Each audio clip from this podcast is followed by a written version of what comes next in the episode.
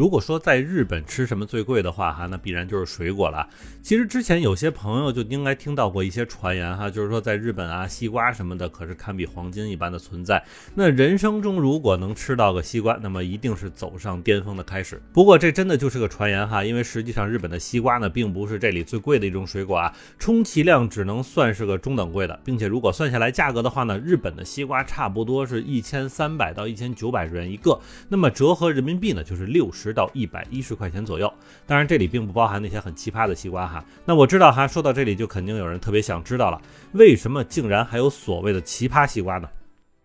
嗨，正在收听节目的家人们，如果你喜欢下站是东京，请一定要点赞、订阅、转发哟。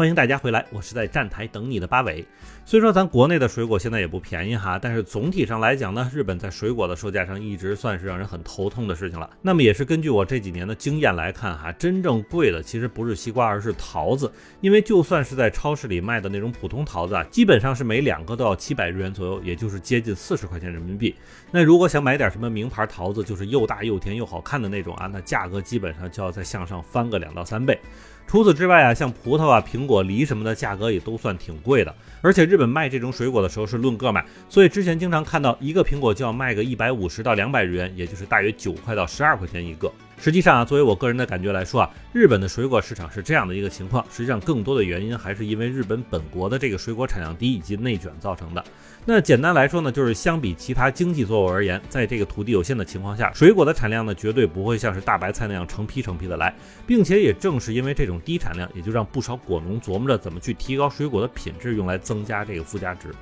那么也就是在这个大背景下呢，西瓜这种东西就首当其冲成为了日本果农最先实验的东西啊。因为相比起甜和好吃之外呢，这个西瓜的外观也是非常容易下手修改。所以就是不知道从什么时候开始啊，日本的果农们呢就通过提前给小西瓜加上这个框架和模子来改变它的形状。只不过这种竞争的方式呢，只对第一个这么做的果农有优势啊，其实就是当年风靡一时的来自于香川县的方块西瓜。那么在之后像什么扇形啊、中型的西瓜，真的就是显得有些无聊了，而是。甚至也有些说法是啊，日本果农当年能这么干呢，也是因为日本曾经的这个泡沫时代之中啊，真是不少人钱多了没地方花。那么买个方西瓜可能就要花个一到两万日元，也就是折合人民币五百到一千多块钱啊。当然，根据当年一些新闻报道啊，这种西瓜最早的这个出现原因是为了方便存储和方便运输。可问题是，直到今天，这种方块西瓜仍旧是存在的，并且还是经常会被人们当成这个送礼的东西去买。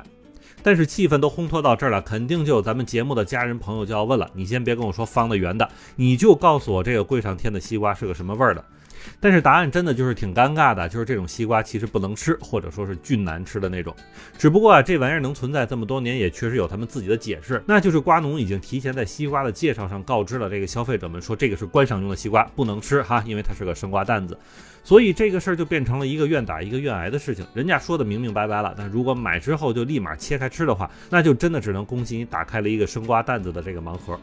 并且根据出产这种方块西瓜的香川县的果农们解释说呢，因为西瓜在采摘的时候本来就是生的，所以西瓜本身可以在家中放一年左右，所以买回去摆着看的话也是能坚持一年多不会腐烂。而它好看的地方呢，就是这种翠绿翠绿的西瓜上有着非常清晰且漂亮的这种标准的西瓜纹路。但话说回来哈，这个日本虽然有这种专门收割智商税的方块西瓜存在啊，但是也真的是有那种开发的十分优秀的水果品种，比如红富士的苹果啊，牛奶草莓里边的张基呀，然后橘子里边的不知火、春见、爱媛等等这些，其实都是在日本这边长期培养下来的这个新开发品种。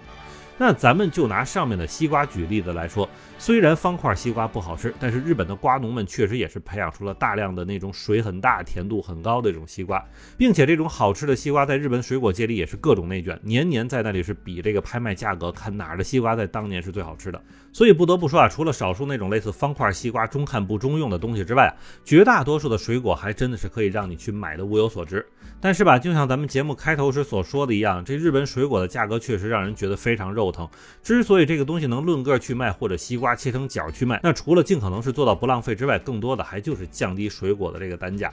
那我之前也问过一些日本同事啊，就说你家里曾经是怎么买西瓜的之类的问题。而除了说这几年确实是大家只要能吃得了的话呢，那么就会买一整个西瓜之外，曾经在他们小的时候，家里也真的就是论角去买西瓜。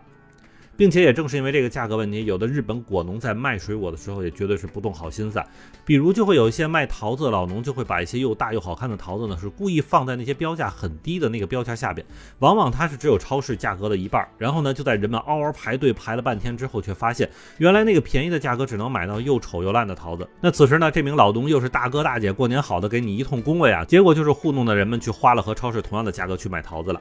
那大家还别以为这种蒙人的方式是针对外国人的，因为恰恰蒙的最多的就是日本自己人，所以可见这坏人是哪里都有啊。但是另外一方面又让人觉得非常诧异的是，虽然传统水果的价格都不低，但是只要是进口水果的话，那类似像菠萝呀、香蕉、车厘子这种东西，价格又其实并不是特别贵。所以在最近几年呢，不得不说，确实一些进口水果也在不断的去冲击日本的水果市场了。那么话说到这里啊，其实我想大家也能明白日本水果市场里的一些坑。所以如果等疫情过去之后呢，大家来日本玩的话，可以去试着吃一些日本那些本土培育的水果，那味道可是真的不错呢。